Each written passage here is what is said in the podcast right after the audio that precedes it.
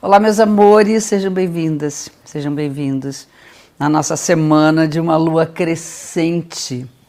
Eu sempre começo a interpretar as tendências desse período falando da fase da lua, que é a crescente de cultivar, a de alimentar e de nutrir. Tipo assim, ó, nutrindo afeto, carinho.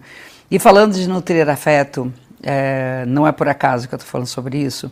A lua crescente ac acontece com o Sol no signo de Ares, que é um signo associado à independência. Feliz ano novo aos arianos, ligado à independência, à força de vontade, à coragem, à autonomia, entrar de cabeça. E a lua no signo de Câncer, que é um signo associado aos afetos, à nossa nutrição emocional. Por isso que, sendo crescente de a lua em Câncer, nós temos que cuidar do, da saúde da nossa alma, da saúde das nossas relações, da nossa casa, cuidar do nosso cantinho, aquilo que nos alimenta, sem esquecer de que nós temos uma vida própria, que nós não podemos estar enrolados e entravados, né?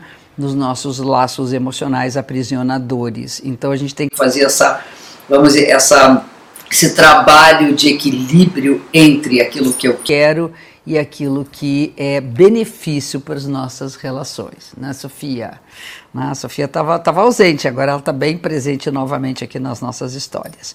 O início da semana começa com aspectos harmônicos favoráveis de Mercúrio, um que fala sobre a liberdade de expressão, de ir e vir, a liberdade de comunicação, a gente poder falar aquilo que pensa, Claro que sempre com certo cuidado, até porque vai vir um aspecto um pouco mais tenso e a gente acaba podendo pisar um pouco na bola em termos do que nós queremos dizer e às vezes não é bem assim. Mas de qualquer maneira, o início da semana é favorável para a gente inovar nossas ideias, buscar novos contatos, fazer ter novos interesses e poder circular mais facilmente dentro do que é possível circular no momento de agora.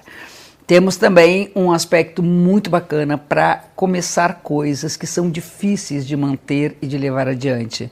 Tipo, sei lá, de que é uma atividade física, um trabalho difícil, o começo de um estudo, de uma pesquisa, ler um livro, enfim, seja o que for, tudo aquilo que é difícil ter continuidade Nesses primeiros dias da semana, nós temos um aspecto favorável nesse sentido. É uma relação harmônica entre Marte e Saturno. Marte é deus da guerra, Saturno, perseverança, disciplina e organização.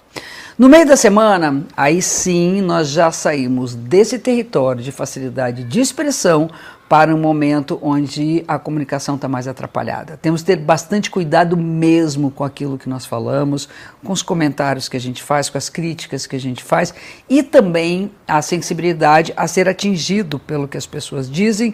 Então aqui tem um momento bem complicado nos, vamos dizer, naquilo que diz respeito à comunicação, aquilo que diz respeito à linguagem a dispersão, então fica tudo muito rápido e às vezes atrapalhado, a gente se atropela tem que ter realmente atenção para não magoar, não ferir com coisas que a raiva às vezes põe para fora, não é exatamente o que a gente queria dizer. E também entender que muitas vezes pessoas com uma certa raiva também dizem o que pensam, mas isso não dá direito da gente falar o que bem entender. Né? Então tem que ter esse cuidado, isso no meio da semana. Para o final da semana, nós temos que é, pensar a importância que é estarmos conectados com a nossa espiritualidade. Isso, na verdade, já começa no meio da semana. É, bom, isso é sempre, né? Mas é que aqui tem um, um, indicador de que pode haver uma dificuldade da gente acertar o nosso caminho, aquilo, os passos que levam a gente à realização da nossa jornada espiritual. Então é hora de questionar se é que se o que nós estamos fazendo, se é o que a gente está escolhendo na vida tem a ver exatamente com esse propósito maior de vida.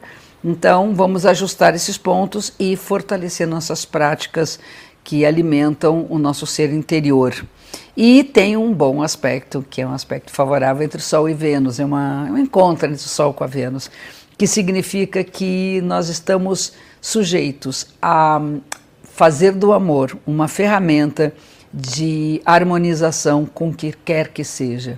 Isso vai ajudar nas nossas escolhas, porque a gente vai escolher com amor. A gente vai poder uh, estar mais perto daquilo que diz respeito ao nosso desejo, aos nossos verdadeiros desejos.